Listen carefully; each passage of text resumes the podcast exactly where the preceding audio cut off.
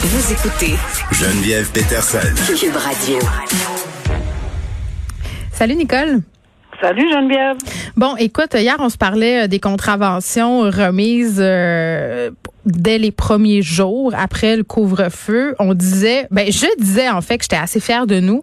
Euh, par ailleurs, le gouvernement Legault a tenu à féliciter la population hier en point de presse. une belle collaboration. Les corps de police aussi semblaient assez satisfaits. Mais je sais pas, je voulais quand même qu'on prenne le temps de jaser des 740 constats, euh, contraventions qui ont été émises depuis samedi soir parce qu'il y en a qui sont assez, euh, qui frappent l'imaginaire. Hier, on riait euh, de la femme de Sherbrooke qui avait promené un ami en laisse. Son mari. Euh, je sais pas si c'est son mari ou un ah, ami. Moi, j'ai lu un ami, mais ah, ok, peut-être. Ça change pas grand-chose à la situation, mais quand même, il y a un article dans le journal de Montréal à propos des gens qui ont défié la police après le couvre-feu, donc après 8 heures, euh, il y a un homme, entre autres, qui a impliqué son garçon. Il ah. s'est filmé. Il est sorti de chez lui. Euh, puis il y avait une histoire de laisse aussi dans cette histoire-là. Là, il a dit, euh, on, l'entend dire sur la vidéo à son garçon que si la police approche, lui mettre la laisse. Ils se sont sauvés en courant, le père et le fils, quand ils ont été interceptés par la police. donc ça, c'est quand même assez déplorable. Puis je, je parlais euh, en début de semaine euh, d'un possible rassemblement à Montréal de jeunes qui voulaient défier la police. Ça se passait sur TikTok. Il y a des images qui sont sorties des jeunes automobilistes qui se sont filmés en train de défier la police, euh, ont fait des feux d'artifice, sauvaient des patrouilles, des voitures modifiées. Ce sont des incidents isolés, mais ces incidents-là existent et ces personnes ont eu des contraventions. Oui, c'est personnel. mis à part la question des contraventions et tout ça, puis le mm. respect des règlements, puis etc. C'est c'est c'est c'est vraiment hallucinant de, de de voir que ces gens-là euh, ont absolument aucun respect pour l'autre. C'est ce que j'appelle d'être égoïste au maximum et qui semblent même pas avoir une piste de réflexion, sont même pas intéressés. Au contraire, sont beaucoup plus intéressés à ce qu'on appelle leurs 15 minutes de gloire. Mais qui les incriminent. C'est ça qui est fou. Moi, c'est ça qui, qui me renverse à chaque fois. Ce père qui se filme, les jeunes qui se filment, la madame qui se filme avec sa contravention, qui dit amenez-en des contraventions. C'est incriminant. Non, mais c'est, c'est, non, mais on le voit là. C'est, clairement de la provocation. Puis ils sont fiers de ça. Mais moi, j'aimerais ça qui, qui, qui qui, regardent aussi combien fiers ils peuvent être d'avoir que quand on voit et, et ça c'est là que j'en viens à dire comment comment ils peuvent être égoïstes. Quand on pense à Oscar Hannibal Rodriguez qui est décédé, là, qui était préposé au CHSLD de Saint-Antoine, quand on voit dans le même article de jour, dans le, le même journal de Montréal aujourd'hui que Madame Véronique Gagnon, 44 ans, qui a besoin d'une chirurgie au cœur urgente, c'est quelque, chose de grave, fait partie du délestage à cause des lits aux soins intensifs. Elle a 44 ans, cette femme-là. Et, à peu près, tu sais, je regardais les gens sur les, les covidios, parce que c'est vraiment, moi je les appellerais même plus des covidios, c'est des idiots, des égoïstes, euh, parce que c'est je me moi, ma liberté, mais celle de cette dame-là, il y a cinq autres préposés qui étaient décédés, il y a, il y a un urgentologue, apparemment qu'on lisait en fin de semaine, qui était tellement épuisée qu'elle s'est enlevée la vie, probablement qu'on va dire qu'elle avait des problèmes ailleurs, mais il y a un ensemble de faits de, de, de, de problèmes collatéraux à tout ceci au lieu du je me moi de ma liberté. Alors, puis en plus, euh, bonne chance, hein, parce que à mon humble avis, je le répète, ça ne passera pas le test.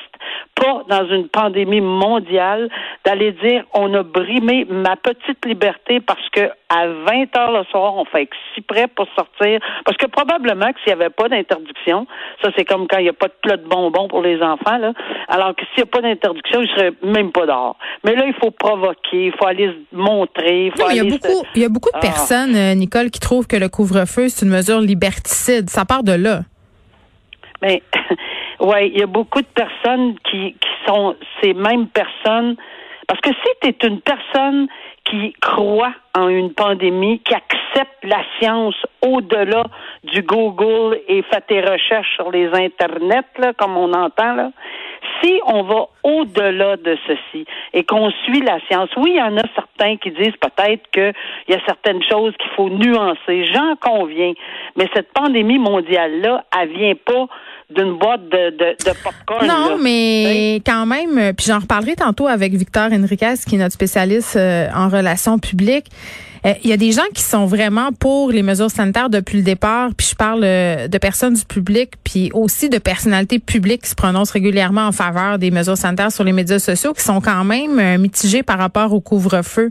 Donc, ça fait partie quand même des préoccupations de la population il n'y a pas une seule euh, une seule liberté qui est brimée euh, dans cette pandémie-là, qui est pas à chaque fois remise. Moi, je m'en souviens depuis le début. Là. Depuis le début, on a toujours, à chaque fois qu'on met une mesure, on a dit que ça brimait la liberté pour telle, telle, telle raison. Après ça, on a fait une autre mesure, ça brimait. Puis là, celle-là, ben, c'est la, la c'est, Mais ça, c'est le summum. Là. Sur le Sunday, là, on, on dit que ça, c'est épouvantable. Le couvre-feu, tout est épouvantable. On veut pas, moi non plus. Il n'y a pas personne qui veut se faire les libertés. Je pense qu'en soi, on veut pas chercher ça. Puis je pense pas que le gouvernement cherche ça. On cherche des solutions. Est-ce que ça va marcher? Peut-être que non au, à 100 mais peut-être que ça va éviter certains rassemblements parce que c'est beaucoup plus. Ah, moi, je suis convaincue que ça va éviter euh, les rassemblements. Puis, c'est quoi? J'en parlais hier, euh, puis hier soir, j'ai encore pu le constater. Entre 7 et 8, dans les rues de Montréal, il y a un nouveau mouvement. Les gens prennent des marches, les gens vont patiner, les gens font du ski de fond. Peut-être que c'était, euh, ce serait des gens qui, qui seraient restés à la maison s'il n'y avait pas eu de couvre-feu. Mais là, juste parce qu'on peut plus sortir, on dirait que ça nous donne une petite poussée dans le derrière pour aller prendre de l'air un peu avant que ça ferme, comme on dit. J'essaie de voir le bon côté. Que, que, se réunir, puis des rassemblements on le sait maintenant que mm. ça, a occasionné malheureusement de la contagion, euh, qu'on l'accepte ou non. Alors peut-être prendre des mesures pour éviter. Peut-être c'est pas, peut-être pas une personne. Et puis c'est temporaire. On va se le dire là. ça va finir le 8 février si on fait ça comme du monde. Donc gardons ça en tête puis respirons par le nez. Faisons de la raquette, la raquette, pardon, du ski de fond. Euh, bon, Montréalaise qui est accusée d'avoir tué, un, euh, tué au couteau son conjoint. Euh, article du Journal de Montréal où on dit qu'elle vivait dans une relation toxique. Elle se disait victime de violence euh, conjugale. C'est l'ouverture de son procès. Ça se tient depuis hier au palais de justice de Montréal. La procureure de la couronne a dit quand même attention, il faut se méfier. c'est un dossier plus complexe qu'il n'en a l'air. Ben oui, puis c'est devant jury, on comprend là également. On fait attention. oui, on fait attention, mais par contre, on peut comprendre très bien pourquoi le procureur de la couronne, euh, dans sa déclaration d'ouverture, parce que c'est comme ça qu'on présente ceci, c'est c'est pas si simple parce qu'on a entendu régulièrement parler au cours des derniers, euh, je, te dirais Geneviève depuis pour l'avoir vécu moi-même comme juriste là, depuis 1990, il y a un arrêt euh, absolument capital à la Cour suprême qui a été rendu sur euh, la violence conjugale, la légitime défense, en quoi c'est permis, etc. C'est le, fameux arrêt de la vallée. Et depuis ce temps-là, il y a énormément de, de pas énormément, là, on n'en fera pas. Mais attends, je veux juste être sûre que je comprends bien cet arrêt-là, c'est de dire en fait qu'une personne qui serait victime de violence conjugale, si elle en vient pour une situation X de légitime défense, à attenter à la vie de son conjoint, c'est considéré comme une circonstance, un facteur atténuant? Ben, c'était plus que ça. C'est considéré comme dans le cadre d'une légitime défense. C'est bien, bien, bien particularisé. Mais on sait même pas ici. Là. On n'est pas là. C'est pour ça qu'on est prudent dans ce dossier-ci. Ce que je veux dire, c'est que il y a énormément de points à développer avant d'en arriver. Il y a des expertises euh, psychiatriques. Il y a des, il y a, y a beaucoup. On fait pas juste dire parce que je voyais la France dans le journal.